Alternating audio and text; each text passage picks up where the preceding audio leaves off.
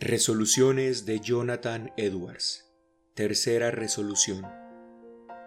Resuelvo que si alguna vez caigo o me vuelvo perezoso de tal manera que falle para no mantener estas resoluciones, me arrepentiré de todo lo que pueda recordar cuando recupere mi sensatez.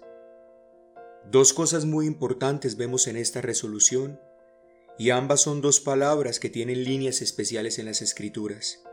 Ella nos habla de la pereza y del arrepentimiento.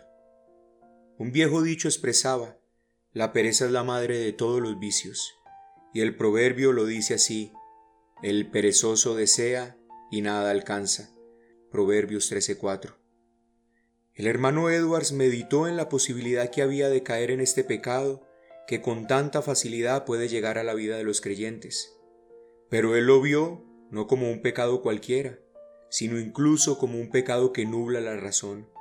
De hecho, algún teólogo expresó en algún momento que el pecado en sí mismo es una especie de locura o demencia.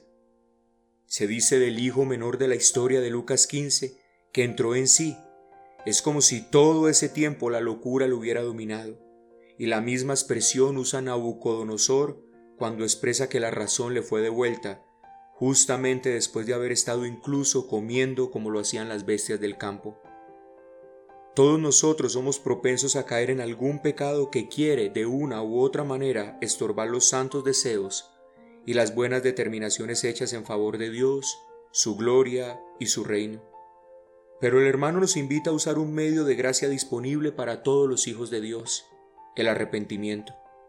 No deseo ser muy técnico en cuanto al arrepentimiento, por lo tanto solo diré que el arrepentimiento genuino tiene que ver con un cambio de dirección con esa determinación dada por nuestro Dios de abandonar radicalmente todo aquello que se está oponiendo entre nosotros y Él. Así que si Dios usa hoy este corto audio para hacerte recordar que te has vuelto perezoso en cuanto a todo lo que sabes que tienes que hacer para que tu Cristo sea glorificado, te invito al arrepentimiento. Te invito a que medites un poco y tome la resolución de recordar todo lo que más puedas de tu pecado y en confesión delante del Señor te arrepientas y te aparte radicalmente de todo esto que te está estorbando en la meta más sublime que tienes, porque ciertamente que tu vida de gloria a Dios es tu meta más sublime. No dejes que nada estorbe. Si has caído y ha llegado la pereza a tu vida y sientes que no quieres continuar en esta santa determinación, busca al Señor en arrepentimiento. Ruégale hoy en secreto que te dé nuevas fuerzas y nuevos ánimos nuevos deseos y nuevas determinaciones para seguir con este santo propósito. Y aférrate a la promesa que Él mismo nos da, de que si le buscamos en secreto, Él nos recompensará en público. ¿Y cuál será la recompensa más querida y deseada por un santo Hijo de Dios?